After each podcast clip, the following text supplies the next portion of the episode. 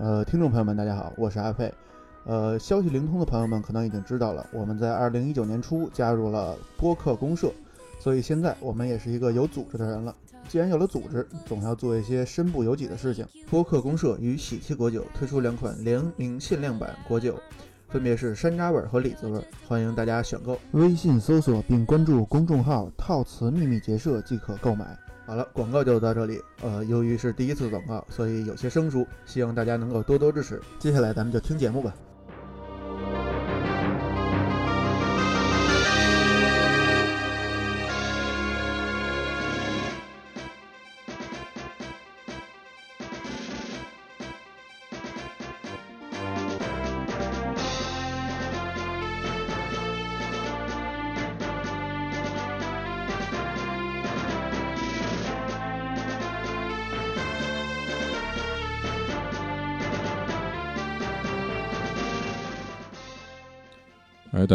迎收听新的一期宅基地 Radio，我是主席。我是阿佩。我是小磊，哎，这个小磊一来，便有好事啊。对，小磊来我们家纸就多了。嗨，上回拿了一大袋儿，这回拿了三大袋儿啊。对，嗯，行，搞批发、搞纸、搞批发纸的，这是是火焰文章啊。这哎个继续这个主题，对，嗯就是之前咱们录了几期，已经把呃截止到 S S F C 的几座已经顺的差不多了。是，嗯，哎，就是所以嘉禾赵三也走了。这样对。上上在上一期走的，哎他虽然虽虽然走了，但是永远活在我们心中。哎，然后咱们这期迎来了陈广通的时代，对。嗯谁？陈广通陈广通通，对嗯陈广通就是嘉禾赵三走了以后，火焰文章开始出的多了。啊，这么个意思。量产化，嗯，对，就是到了，是不是从卡普空跳过去的？嗨，各种就是他现在相当于就是呃，之前嘛是几几年一做，嗯，到现在到陈广通的时代，到 GBA 一火焰文章变成了年作，啊？哎，那还没到，好一年好几座。对，因为当时就是陈广通在接手的时候就说嘛，就说火焰文章我们的之后的计划是嗯每年出一部，啊，他确实也实现了他这个诺言，嗯，哎，行，可以，身体力行。对。所以其实嘉禾赵三的离去对于 S 是我火纹来讲，其实按道理应该算是一件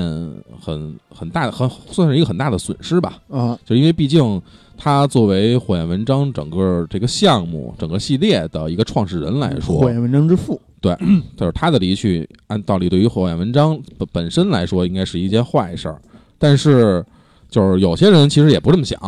就因为在嘉禾赵三的时代，就是加他，因为他对人的要求是比较严格的，所以说，就是他对于员工的这些工作的情况也是非常的苛刻要求。啊，所以一些员工可能觉得他走了，哎，可能是不是我的 明春天来了哎，对对对，看到了黎明的曙光。是，嗯嗯，但是呢，他走的时候呢，其实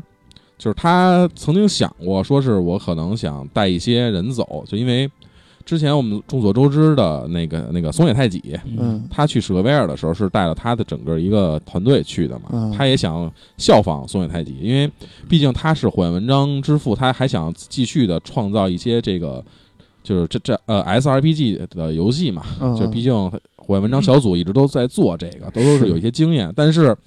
由于他可能他的一些想法和呢他的一些要求过于严格的由于他这些情对员工的压榨过于过分哎啊，对，就是没有人跟他走，对员工都不走，嗯没有人买他的账，呃，太太惨了。对对对，以至于就是相当于陈广通这个人本身，嘉禾赵三其实也是对他很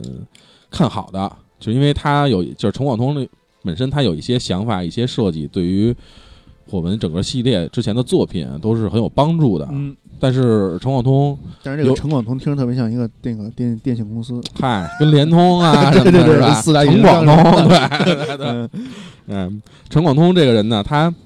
就是因为他跟任天堂那边的关系其实挺好的，嗯，而且他本身除了说一是一个游戏制作人以外，他对嗯经商也有一定的研研究，啊，所以他呢知道说我光靠我的理想、我的抱负和我的技术，嗯可能对于我这个想法的实现，并不是有特别大的帮助。如果没有资本的支持，嗯这个东西有可能很多东西都做不出来，并不是说像嘉禾赵三想的那么简单。是因此，他相当于也就也就很委婉的，就是嗯拒绝了嘉禾赵三的邀，就是的应该邀请吧，算是。嗯呃，之后便与之呃几个火焰文章小组的，也算是创始创始的那种元老吧，嗯。就比如丁田敏，然后千恒游家、西村健太郎这些人一起继续火焰文章游戏的开发。嗯。呃，对于在加州赵三离开以后啊，其实任天堂内部也有过一定的就是讨论，嗯。就是说我的主制作人就是主脑已经离开了本社，嗯。但是这个游戏我能不能继续做下去？嗯。这个的时候呢，因为陈广通他们也相当于也是对火焰文章整个系列有爱嘛，嗯，所以他相当于毕竟有销量嘛。嗨，不是是，它是。是，毕竟有商业嘛，是的商业的话，任天堂跟 IS 就会让它进行下去。对对对，而且毕竟它“缓文章”这几个字儿摆在那儿呢，对然后它就是商业价值。对嗯你你你加贺昭三离去了，那你就不能再用这个了。你甭管你怎么弄，就是你你虽然是他是火门之父，对，但是我这个这个商标这个 IP 是在 S 是在任天堂这边，本来主席说的非常感性，然后一说直接变理性了。哎，嗯，所以就是扎这就是这就是学经济。对对是，就是加贺照三走了以后，呃，他相当于就是用他以前他走之前这个就是呃封印之剑这个东西，其实已经很有很多的东西已经很很多做出来了，很多想法已经有了，企划书也有了。嗯但是之前当时我咱们上期应该好像也说到过，这部作品当时叫做《暗黑巫女》，啊，最早，暗黑巫女，对对对。对，包括他前期那个推广的时候也是暗黑巫女啊对只是到发售的时候，对，临时变成了火焰文章之封印之剑，啊，哎，所以这个就是，呃，怎么说，就算第一部在 GBA 上的火纹，那这部作品其实相当，就是刚才咱们也说到，用了，其实就是加贺照三离开的时候，他的一部分的企划书和整个，这就是他呃以前火纹的以前的一些系统方面的东西都是有有借鉴的嘛，嗯嗯。呃，这个这在这部作品的时候，呃，山内富就是任天堂的老板嘛，山内普啊，山内普嗯。也是对这个是新的火纹，算算怎么说，算是加贺赵三离去以后的火啊，纹，后加和后加后加贺赵三时代的火纹吧，嗯，有一有有很好的这种愿望，所以以就是他也有给了很大的支持，包括提拔了一些，就是之前在比如在七七六啊或者在戏谱中作为这助手的这个、啊这些人，因为他就是山内老贼，他看人其实老贼 山内老贼这不是是说山内疑点吗？他嗯对于这些就是人员啊，嗯用用人来讲这方面其实还是挺挺好的，挺有讲究的，嗯所以他启伯乐，对对对，他启用了一些新的人，并且把已经当时已经退社作为就是以独立音乐人出就是身份出现的，呃，千恒游家也召回了，相当于这部作品的开发之中。他嗯这这个人千恒游家就是火文整个系列的这个音乐制作人。啊，呃，于是二零零三年吧，嗯，二零三二零哎零二零零二年，二零二。零二年，二零零二年，呃，二零零二年第一场雪，嗨，比平时可能早点。二零零二年，《封印之剑》作为嗯火就是 GBA 时代的第一部火纹，登上了大就是玩家的视野。登、嗯这部作品其实在日本的评价相当高，啊。翻米通给了三十六分的高分，就是进了白金殿堂。对。啊，之前的对，你想对于一个掌机来说已经很高了，对对对对，它基本对。掌机不会有满分儿状态。对对对嗯，而且就是咱们纵观火文的整个的这个评分啊，嗯，历史其实只有一座就是《文章之谜》嗯那部作品达到了三十六分的高分，啊，其他的你像系谱，其实咱们评价行相当高，但是系谱的评分，发米通的评分只有三十一分，嗯。七七六是三十五分，就相当于只是金殿堂。嗯。然后一下到火就封印之剑一下变得又又涨到了三十六分，这个也是算给了呃陈广通带领的就是文章小组一个很大的安信心啊，对信心和嗯。算也算是算是安慰了，啊，对对，很高的评价。嗯嗯在呃，《封印之剑》得到了广大广泛的认可的的之后吧，嗯呃，于一年之后啊，就二零零三年，嗯呃，陈广通带领团队继续开，就是发售了 GBA 上的第二部作品，那就是叫《烈火之剑》。这部作品其实延续了就是《封印之剑》的一些传统，包括系统什么的，其实基本没有太大的改善，而且同样是在因为是在 GBA 平台嘛，画面和音音乐也不会有太大的提升，但是也有一些呃很好的设计融入其中。但是，而且它这个剧情啊，其实呃就《封印之剑》的剧情，如果说是一个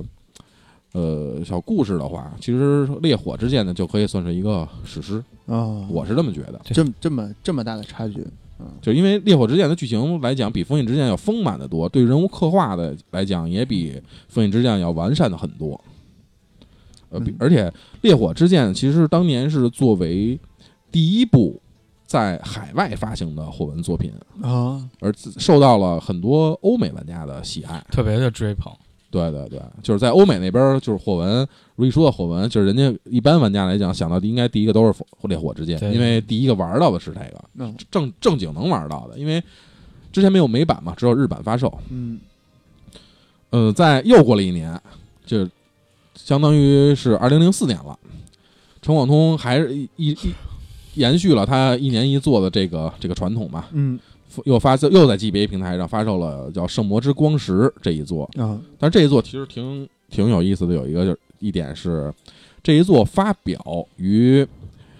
苍岩的轨迹》之后，啊，但是发售于《苍岩的轨迹》之前。等会儿啊，对，苍岩是哎零五年，啊，就是一个是先先公布，对后后发售，嗯对一个是后公布先先发售，对对对对。所以其实这部作品，其实咱们可以看出来，有一些地方确实有一些赶工的嗯。痕迹。嗯。因为这个其实呃，《圣魔之光石》有很多的地方借鉴了那个什么外传《火纹外传》，对。就包括它的整个，其实我觉得来讲剧情来讲，以及这个大地图这这个设定，以及男女主角这双路线的设定，其实都基本上算完全借鉴了外传这部作品。对对对，这而这三部呢，其实就是在 GBA 时代，呃，火纹的三部曲算是，而且也应该算是国内玩家接触比较多的三部火纹，对。对吧？掌机那会儿很普及，对，因为 GBA 的保有量在那儿嗯，PSP 的保有量也在那儿。仅次于 PSP 的对，PSP 有又有 GBA 模拟器，是 太好了，用索尼的摄像机去玩 GBA 的游戏，哎，所以就这三部作品应该是呃中国玩家接触最多的三部作品。嗯。按道理来讲，嗯。因为毕竟以前像以前咱们之前也说到了，超任很少，哎，哎，然后在 FC 时代的那几座汉化又是一定的问题，就更没法玩。对对对，而且而且 FC 的时候，就是他们那边发售，咱们这边还没普及，对。然后咱们有的时候就已经是什么小霸王学习机了，对对对对对，而 GBA 时候的就盗版啊，真的是这个 绝对。太强大了，嗯，无法超越。那时候根本就不知道什么是盗版，什么是正版，啊就那会儿那会儿就觉得就是正就哎，对对对，但是觉得没我快乐的虹桥市场。就已经够贵的了，四十块钱一张，对，好好几十块钱一盘卡，嗯嗯就不说这个了啊。对。所以就是咱们就刚才把整个这 GBA 三座的算是一个开发历程嗯，给大概说了一下，就是这么个历程。所以就之后嗯下主要这期节目，我觉得咱们说一下，呃，GBA 这三座，尤其以封印和烈烈火这双剑这个双剑合璧是吧？对对对，这风云 一出，嗯 双剑组合嗯在就是 GBA 时代给大家带来了一些什么样的新的感触？嗯就是与以前的火纹的有一些系，不管是系统啊，还是画面啊，还是其他的方面的一些变化。嗯我们咱们今天这期主要来着重的说一下这这几点。嗯呃其实呃，在整个游戏设计方面啊，其实《封印之剑》呃，基本上也相当于延续了《文章之谜》的一个节奏和《文章之谜》和七七六的一个节奏，都是那种小地图，然后回合制，战回然后叫战回 呃对章回体这种方就是这种的推进的剧情的方式，而且就是它。呃呃，我记得好像应该是也有救出系统，救出系统应该是和七七六是一样的。有有就是对吧这种就是体当嘛，然后就是你得看你的那个自身重量嘛。对对对，然后包括画面和系统的话，基本上就是和那什么一样，就是和《文章之谜》或者和就是像相当于说以前最早的火纹《黑暗黑龙光之剑》这种性质基本是一样的。呃，不过有一点就是这一代里边的你的武器，就是因为因为火纹里边大家都知道武器是分熟练度的，有从 S 到 E，最高是 S，最低是 E 嘛。嗯对对，就是你需要你去一一直使用相应的武器才能长这个熟练度。但是之前的作品咱们是看不到，就是我不知道我什么时候能长这熟练度，只是我一直在用。对，然后用到了，然后哎，突然那个就从暗变亮了，哎开始了。对对对，然后但是这部作品就突然变成了，就是我能看到，对，从最低的是 E 嘛，然后你可以看它涨，对对对，嗯。一点一点涨，就是说操，不行，我得赶紧用两下，用 用两下它涨了，对对。哎，有这么一个设定。而且就是还多的一点，就是有一个叫运输队，嗯，运输队这个设定其实挺有用的。你想，咱们刚上期也说到了，尤其在那个就是是呃西普和就七七六这两座里边儿，它所有的物品的交换是需要卖的，先卖再买对，这种尴尬的设定。然后像其他的之前以前的作品，有可能就是我直接交换嗯。就可以了，但是也其实也挺麻烦的。但是这到了封印之剑和烈火之剑里边，它就变成了有一个运输队，嗯。我可以把这个东西存在运输队，对，然后另外那个人再去拿。嗯，然后还有它还有那个就是据点儿，啊，对对对对对。据点儿就可以调换这些东西了。对对对，嗯这样的话，其实相当于对玩家来讲是一个非常友好的设定可以随时的去去进行一些一些合理的操作。嗯，但是运输队，嗯，怎么说呢？其实运输队只是确实是就就是与它的名字相符，就是一个运输队。就有点鸡肋。对对对，嗯这东西，嗯，怎么说？就是有点儿，呃，你拿他，你不不能不让他上场，但是你上他上场，其实说说实话，其实也没什么特别大的用他。就是上上场一上场就是一张升一次级，对，因为他你然后你还得保护着他。，对你你不用让他练级，嗯，因为他没有任何攻击方式。对，他只要跟着出去，他呃就升一级，对。下一场就涨一级。对对对，那个口袋妖怪是升级法，嗯，嗯，是就是跟着。这意思，这 就是上一下场，然后再后这这下来就行了，对对对。也用不着他。对，就是蹭。啊，蹭经验。蹭还行啊，就蹭蹭不，哎，是是吧？嗯。就蹭蹭啊，太棒了。嗯。嗯，然后这一代里边还有一些，呃，跟以前也类似的东西，比如以前之前，呃，七七六还是七呃七七六里边应该是我记得是有一些黑暗呃呃夜里的关卡，有有有，就是会出现一些视野上的，呃，怎么说叫战争迷雾那种性质的那种，就会出现火把嘛。，对对对。然后这代里边就也也有一些是，比如雾天儿、雪天，雪天，你也你也哎对，也会也会有一些它就需要的增入了那个天气系啊，统嘛对对对，烈火之剑里边加入了天气，然后封印之剑里边就是只是比如有一些雾或者一些沙尘，对对。哎，还有就是但是特别啊经典的，他们是都有那个沙漠寻宝，哎，对对对，沙漠寻宝这个那这种事儿啊，其实如果没有攻略的话，死，真是挺烦人的，嗯，又耗回合数。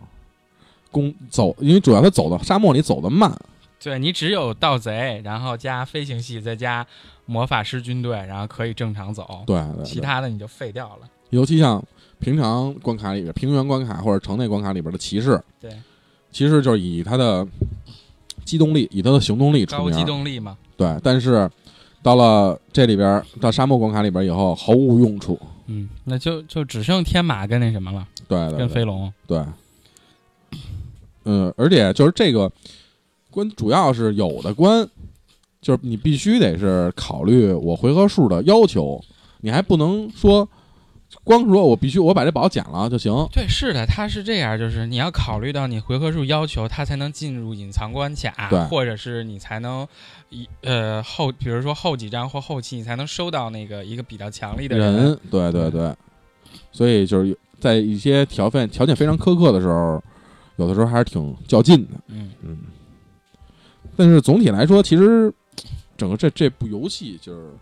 尤其是封印之剑，难度其实并不高，呃，它其实还没有烈火之剑高。对嗯，因为这封印之剑里边的剑圣这个职业，简直是一个 bug。无无敌。对，就是以前的火纹，我们需要比如考虑一下，我这个东西我需要严谨的计算，我需要走到哪儿，跟谁打，对，然后再怎么着怎么打，再怎么走。但是到了封印之剑里边，我只需要把一个剑圣搁在前面，给他一把，给他几把必杀剑，嗯，就齐活了。你去去就就斗技场练练练练级，打打钱哎，然后买几把剑，嗯搁一个肉盾，割一个他，把所有一切问题解决。哎，说到斗技场，这部其实斗这两部斗技场也挺好玩。对，这两部斗技场还可以，但是这两部斗技场也是出现了那个就是会出现，就是基本上就百分之八十以上会出现跟你对课的那个啊，对对对对对对对。啊但是就这，我说我说好玩儿，是因为就这两部的斗技场，由于 GBA 的这个机能的嗯，一问题，它可以有一个联机对战的模式。对对对对，哎，就是我们可以就比如两个基友，哎，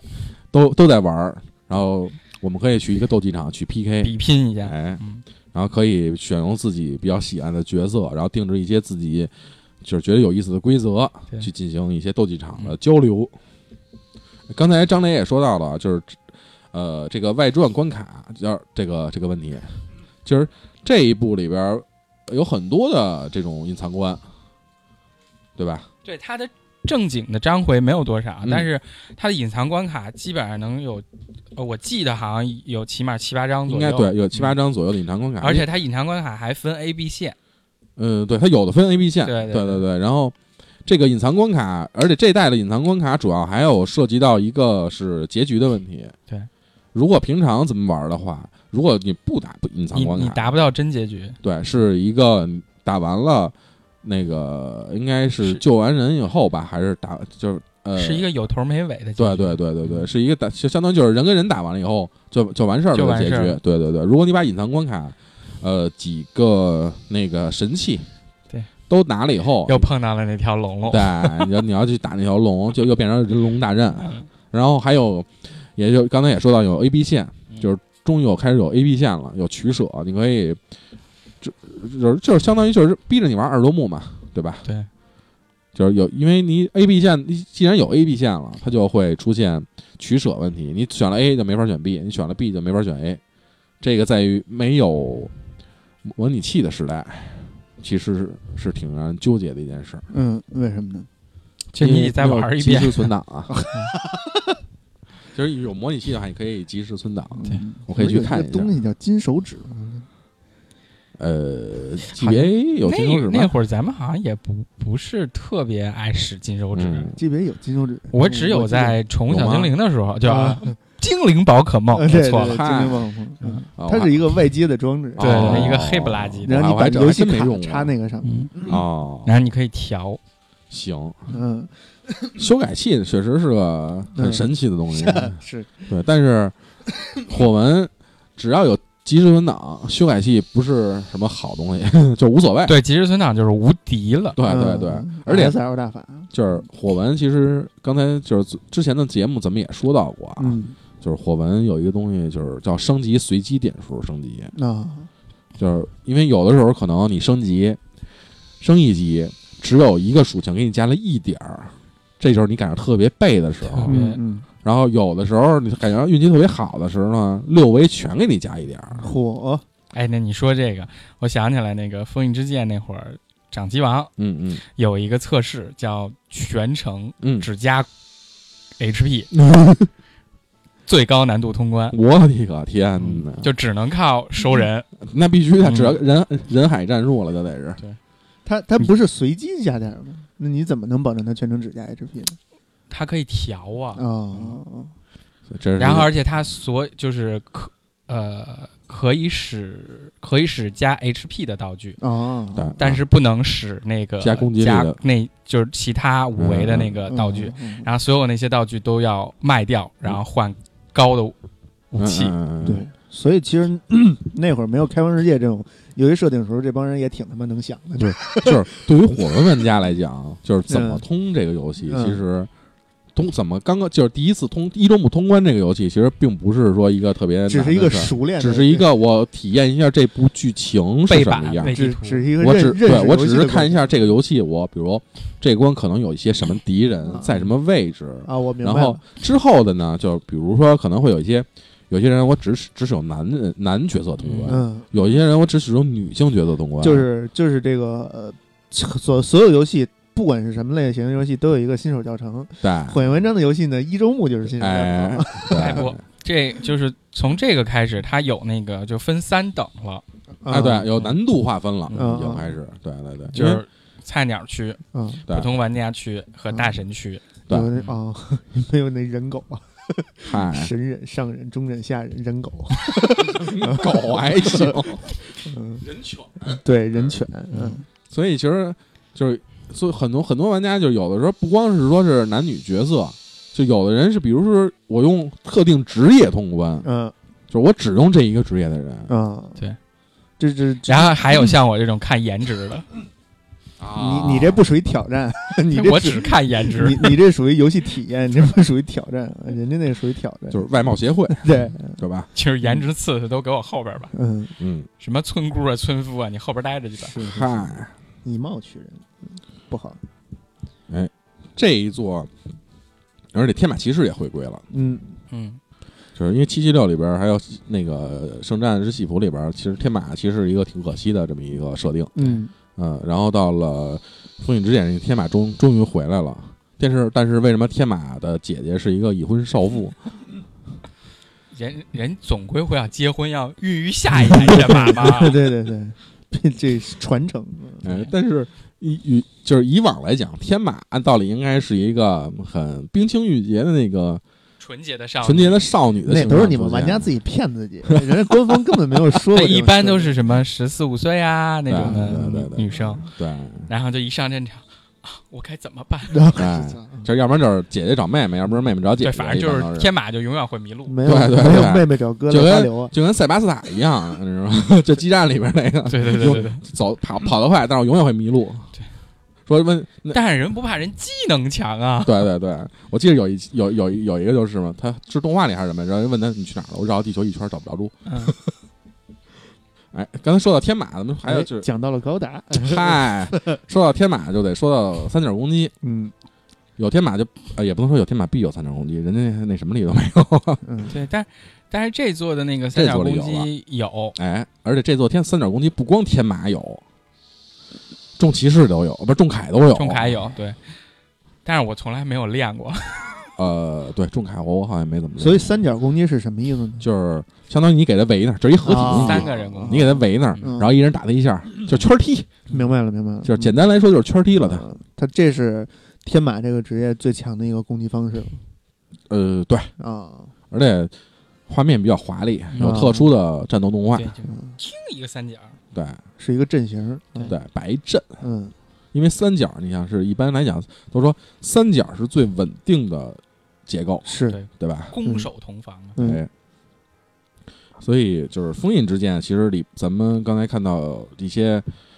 变化、一些改变、改动，其实应该差不多是这些。对，但是但是封印之剑里边呢，我觉得其实最，呃，我认为其实亮点呢就是那个暗系魔法，啊，嗯，嗯，为什么呢？但是虽然他加入的很晚，但是他确确实是就是很很有用，很有用，很有用。而且是这座的亮点。就是原来这暗系魔法就相当于可能就觉得是对方使用的，啊，对，嗯。一般因为暗光暗嘛，就是嗯。一般来讲老老觉得应该是咱们使的这种主角的这种光明派应该是光，然后敌人咱们打的这种是暗系，对。但是这在里边儿也有一些暗系的，但是唯一一点就受不了，为什么是个老太太？嗨，还是设定问题。嗯。嗯，所以在就是《封印之剑》里边的有一些不好的设定，嗯，或者有一些也不能说不好的设定，一些不合不太合理的设定，在《烈火之剑》里边又有得到了一些改变嗯改善。就比如刚才咱们说到了这个运输队这个设定，嗯运输队这个设定在呃那个就是在《烈火之剑》里边就相相对有了一些变化，就是他刚才咱们说到了，就是过一关升一级，过一关升一级。嗯，然后封印之剑里边，你只能就给它搁那儿搁着。对，它不是它就是成了一个据点了，嗯然后相当于就是，呃，我主角带着了，对对对，然后包括还有一些，呃，由于就是应该是因为是这个，就是由于是第一次在欧美地区发售嘛，因为嗯其他欧美地区的玩家并没有说接触过火云这个系列，有可能基本上是第一次。哎，对，所以就是在《烈火之剑》里边，就制作组整个把这个教程也给重新单做了一下，相当于就是把前几几关合起来做成了一个教程关卡。对，把不像以前似的，可能只是一个简要说明而已。它，呃，如果你第一次玩《烈火之剑》的话，它一周就是一周目玩《烈火之剑》的话，这些这前几章它是会有固定的模式、固定的路线让你去选择，你必须这么去选择。超新手教学，哎，特别特别新的新手教学。嗯啊，只有第一章，其实是只有第一章哎，。第二章好像也是吧？我记得。呃，第二第二章不会影响你，就是要走哪儿，然后但是会啊，告告诉你啊啊啊！对对对对啊，对，第一章是完全第一告诉你章是在那个就是草原帐篷对嘛，对对对。对，嗯，呃，所以就是新手教学对于就没有接触过的玩家来讲，其实是一个挺好的这么一个设定，但是对于老玩家来讲就很不太就是了。太痛苦了，真的太痛苦了。所以还是这就像这种新手教学，其实应该就是做成那种可跳过式，就像啊。以以后之后的很多的对，作品。或，者是比如说某个难度就没有这个了，呃，它是好像是困难，嗯，就好像只有普通难度有，我记得是。普通跟简单啊，对对对，啊。可以手动关闭，对。最就是好应该是这样。对，但关键最讨厌的是，它这个它这几座都是你要先玩完普通才能出那个难度，对。嗯。就是你必须要过一遍。嗯，就像嗯。之后以后就是很多作品，就新手教学，就是你都可以直接跳过嘛。就是但是现在他日本人嘛死性嘛，对这个这个的时候还没有这个跳过这么一个不是严谨一个一个一个一个设定。嗨，你你你看那个什么，那个那那些 RPG 经典的 RPG 日日式 RPG 全他妈不能跳过片那个过场，对，不都这样就让你看呀。，对呀，人说我们就是我制作了这个，我们是一个 RPG，是一个角色扮演游戏，你要了解它的剧情对呀，它就是我你不能跟欧美一样就过了，我就是胡逼乱看。对我 做了，你得你得用，要不然这不等于没做吗？对我起起码起码第一遍不能让你死跳。死乞白赖辛辛苦苦做出来的东西，你不看不嗯行。对，强买强卖啊，哎，所以就是这个，呃，刚才咱们说的就是这个这个教学啊，其实是有利有弊的。对，但是其实另外有一个新的改变，其实还是挺好的，就是这个占卜系统。啊，嗯，就是在美关之前，你可以进行一下占卜，星座。塔罗哎哎、会告诉你。对。周易，什么什么，比如说这关，嗯，可能会有什么。就是需要带照明杖啊，需要带火把呀，对或者说会下雨啊，注意啊。关关卡提示呗，或者就是比如说是你带什么样的角色会好，救救了这老太婆，这老太太占卜还收钱，嗯，不是人家说我是生意，交警归交警，生意归生意，对，那有不准的时候吗？这个占卜，没那没有，那没有，没有这是百分之百准的。所以说，你交钱就交钱了嘛，对吧？嗯，对，那我最起码我有确实能让你得到有用的这种信息，那不对吧不亏，对对对。嗯，但是但是就是这三座里边，就是对于人物的那个属性，它有什么那个呃锂锂呀、火呀，就这些，然后地系，然后这个是一个突出的。哎，对，但是呢，就是它设定的在这三座里边稍微有点鸡肋，就是没有什么就是意义不是那么显著，对对对，对只是对于那个你两个人就是支援关系，哎，然后就是他那个加成会有影响，比如说这个跟那个配，然后那个就是支援关系达到 A，我能升哪个，然后但是不是特别的显著，对对对对对对对。但也是一个亮点。也是一个亮点，对支援尝试呃对，跟尤尤其说到支援这一块儿，支援这块儿相当于其实是也是受了就是戏谱里边恋爱关系这个这个影响，相当于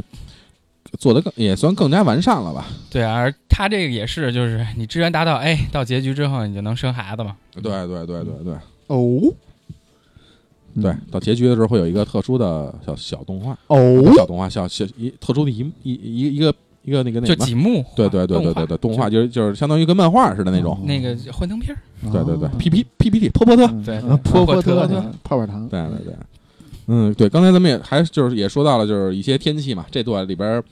呃，不光像刚才咱们说到烈火温呃封印之剑里边有一些就沙漠和一些雾的观看，嗯这里边也有，而且包括了刚才你也说到了是雪风雪天儿、对，雨天对，也都有，而且这个雨天、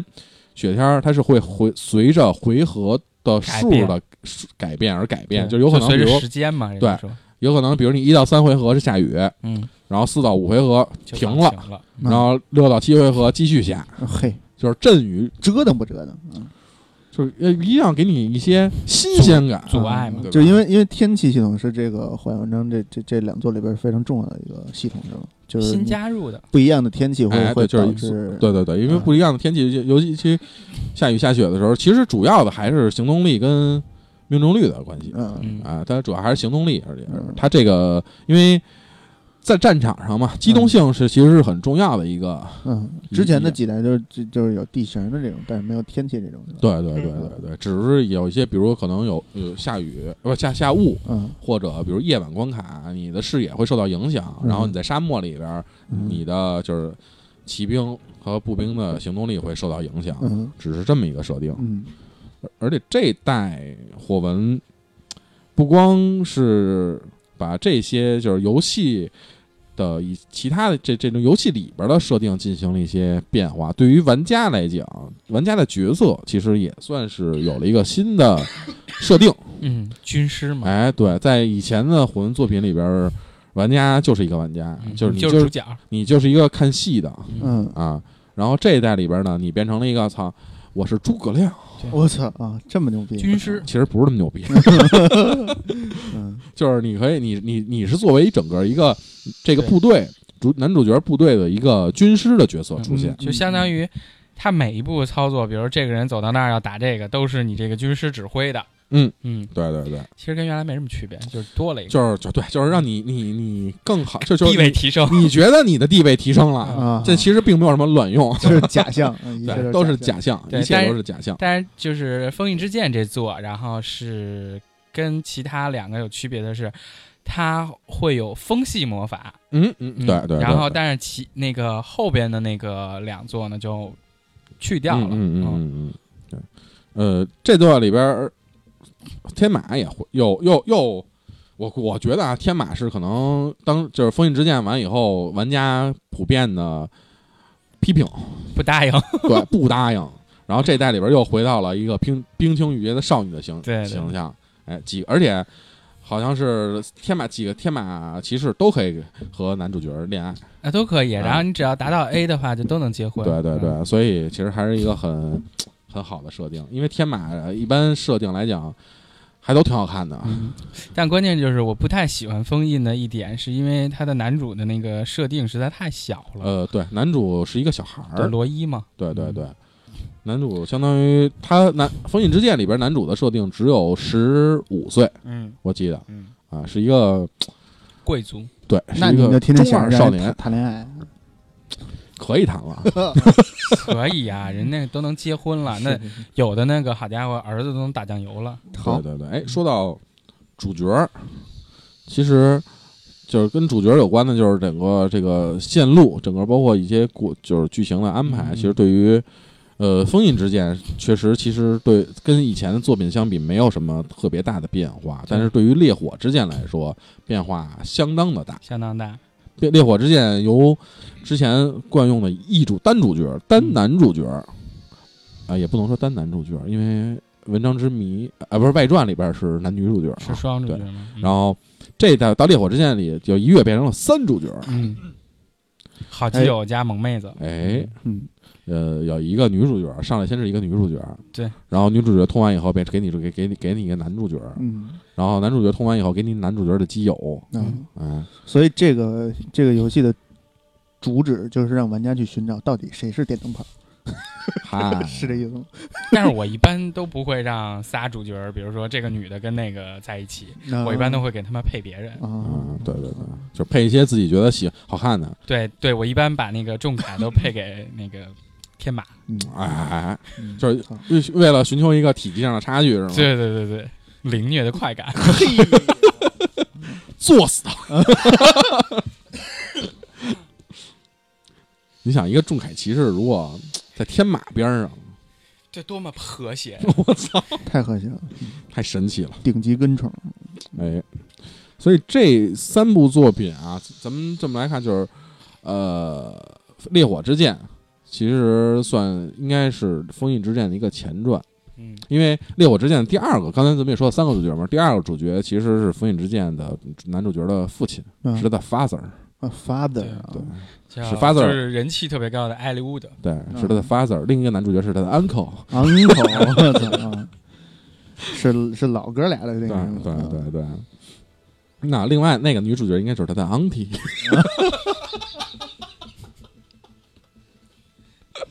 嗯。关系一下明确了。嗯。没法说。终于终于知道谁是谁谁是那什么了，嗯，第那个电灯泡了。嗨，所以其实总总纵观这两部作品来讲，其实对于剧情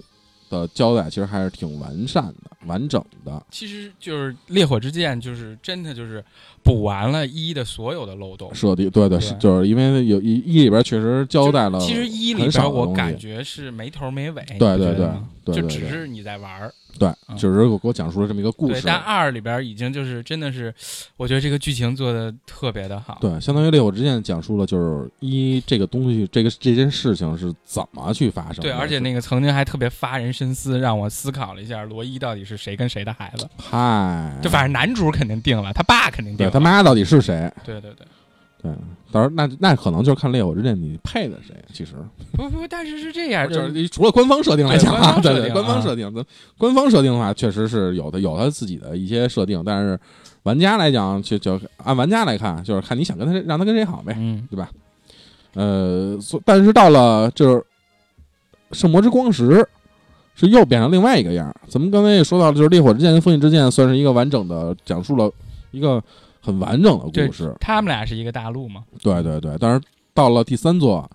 到这圣魔之光时，又把这个前面的整个设定给推翻了，嗯又变到了另外一个大陆，另外一套体系。最开始节目最开始的时候，咱们也说到了，就是圣魔之光时，它相当于是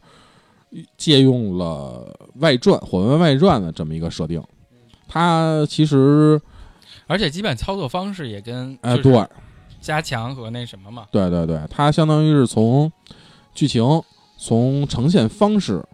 都跟《火纹外传》几乎一样，包括从转到转职，嗯其实都跟《火纹外传》有很很大的共通点。对，然后嗯他回复了那个就是有随机敌人嘛。对对对，是随机敌人大地图，你可以在大地图中走格。对，然后有一些大地图中还有有一些练级关卡，嗯，然后然后你还可以回到前面的关卡去买东西。对对对对对，而且就是因为刚才咱们也说是男女主角嘛，你可以通过男女主角两条线去去体验游戏的整个剧情。嗯，哎，而而且转职转职也不像说咱们常常规的这个火纹作品来讲，它有一个固定的转职套路、转职路线。就比如我这个职业转完了就是这个职业，然后比如剑剑士，就比如剑圣转完剑士，啊，不，剑士转完剑圣，他的那个他的那个就会给你两两个选择。哎，对，他比文章就是比外文章外传还更加就是开放了一点儿，因为外传的话，你可能你会因为它从村民开始，你嗯先选择一个职业，然后根据这个职业再去往上升，嗯升为不同的职业。但是到了圣魔之光石里边，你可以选完一个职业以后，它再往上升，还有两个职业是可以供你选择的，就相当于是职业更加丰富，你的自由玩家选择的自由度会更高。对，然后它还有那个就多了那个翼龙骑士嘛，嗯嗯嗯，对对对，就那个也是也挺鸡肋的东西。嗨，就就是对于我这颜控来说，它长得太丑了。没有没什么道理，对，所以永远可能就不会用它，是就是因为人物太确实太多了，然后可上场的角色就是那单位又没有那么多，嗯，对，你想你提到圣魔之光时，那你就不能说是不说圣邪的一致。嗯，对，所以呃，圣魔之光时，呃，我觉得应该其实就算是一个赶工的作品，算是，对吧？嗯，因为怎么来怎么说呢，就是它它在前期发售之后，他会他他玩的时候会有 bug，嗯嗯嗯嗯，对，刚开始会有很多的 bug，对呃，它相当于是发售，刚才咱们也说到发发表在也苍岩的轨迹之后，嗯，但是它比苍岩的轨迹提前发售了，发售对，为应该这个设定应该是为了保证它的整个当时说的一年一做的这个这个这个这个这个承诺嗯，对对对，我需要出这么一个，而且当时由于有了封印之剑和烈火之剑的经验，他在机就是由这个又平台又都一样，所以在在游戏的制作的过程中，应该会有很就不会有太大的麻烦，对他驾轻就熟对只要是我把这个剧本写好，这个人物、这个角色都出来，嗯就应该是一个很快能出来的作品，所以就是算一个应急的作品。嗯，但是也不能说它不好玩吧，也还算挺好玩的。还可以，嗯我觉得它乐趣挺高的，而且它的那个就是通关完了之后的游戏性比就是增加了，它有它有那个嗯怪物之嗯塔嘛，对对对对对，那个就简直是这乐趣之那可以你随便去刷，随便去玩。对对对，但是好《圣魔之光石》里好像是不是没有斗技场了？我记得没有了，没有了，对吧？嗯，就变成了那个怪物怪物塔对对对对对，这相当于是跟也算是一个跟外传是一样，应该算是一个火纹系列的异类作品，嗯，我觉得应该应该可以这么说。其实，呃所以刚才咱们已经把整个火纹这 GBA 这三部作品与其他的作品之相比来讲的一些改变，包括系统上和一些设定上的改变，给大家说了一下，给给捋，基本算是捋清楚了。呃我觉得咱们可以就是说一下咱们当时玩的时候的一些就是感受。其实我一开始三部曲先接触的是烈火之剑，不是封印之啊，剑不是封印对对，因为我那会儿买 GBA 比较晚，啊，那那算是怎么说？就是如果按照故事来讲，我是正确的，是正确的，对对对，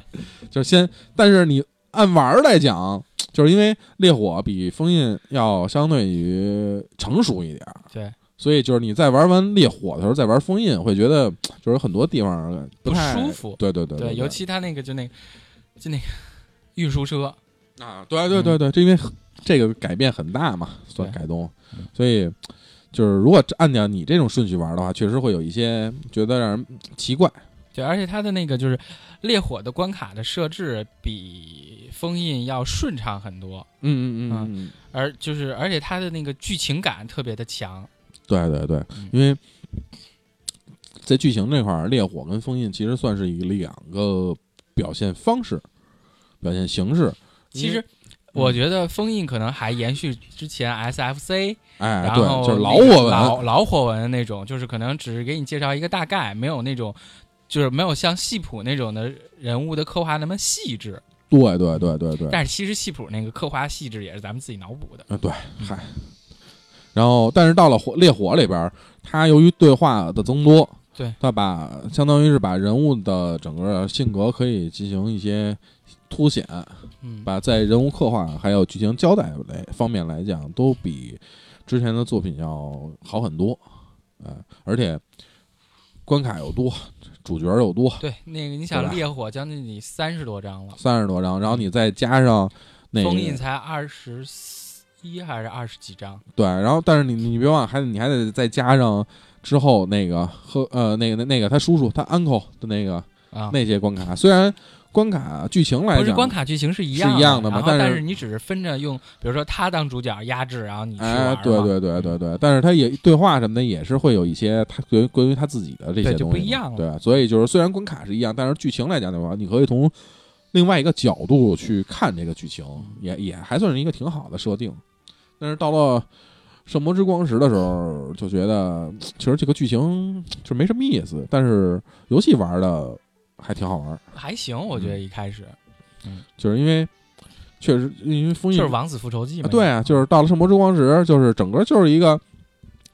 王子复仇，讲了一个我我就是带着带着妹妹嗯，去去给恢复卢内斯嘛。对对对，所以没有说像之前的火纹，就是你看，就比如哪怕说封印之剑，我最后还需要打一个龙是吧？嗯，那个相当于就是到到了圣魔之光时候就打了一个恶魔就完了。对，那圣魔之光石就是全大陆被那个恶魔，对对侵略对，当时对这《圣魔之光》石这个设定里边已经没有龙了，相当于就我有，有有龙，腐腐龙，呃，腐尸，哦，对对对，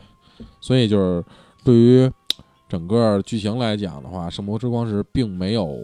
说像《烈火之剑》和《封印之剑》的，这么的突出。还回归了外传，就是改魔物了。对对对对对，所以对于剧情来讲，呃，我觉得咱们这期就不多说了，就是这期应该算是也差不多把这个整个三部作品啊，就给大概的捋了一下，怎么嗯就是一些变化呀，一些新奇的点呀。对于剧情的话，咱们可以留到下一期去进行细说，因为。烈火之剑跟封印之剑的剧情其实还确实是挺好的，挺经典的，挺经典的。嗯咱们可以就是具体的去说一说这两座的剧情，但然后包括呃《圣魔之光石》的剧情，咱们也可以去聊一聊。但是由于刚才也说到了，由于是跟外传差不太多，就不太多说了。如果大家有兴趣的话，其实可以去看一下网上的一个剧情小说，嗯，这个也都有。所以这期应该就就这样，哎，嗯，感谢大家收听，谢谢大家，结结束的戛然而止。哈哈哈哈，行，谢谢大家，再见。拜拜拜拜。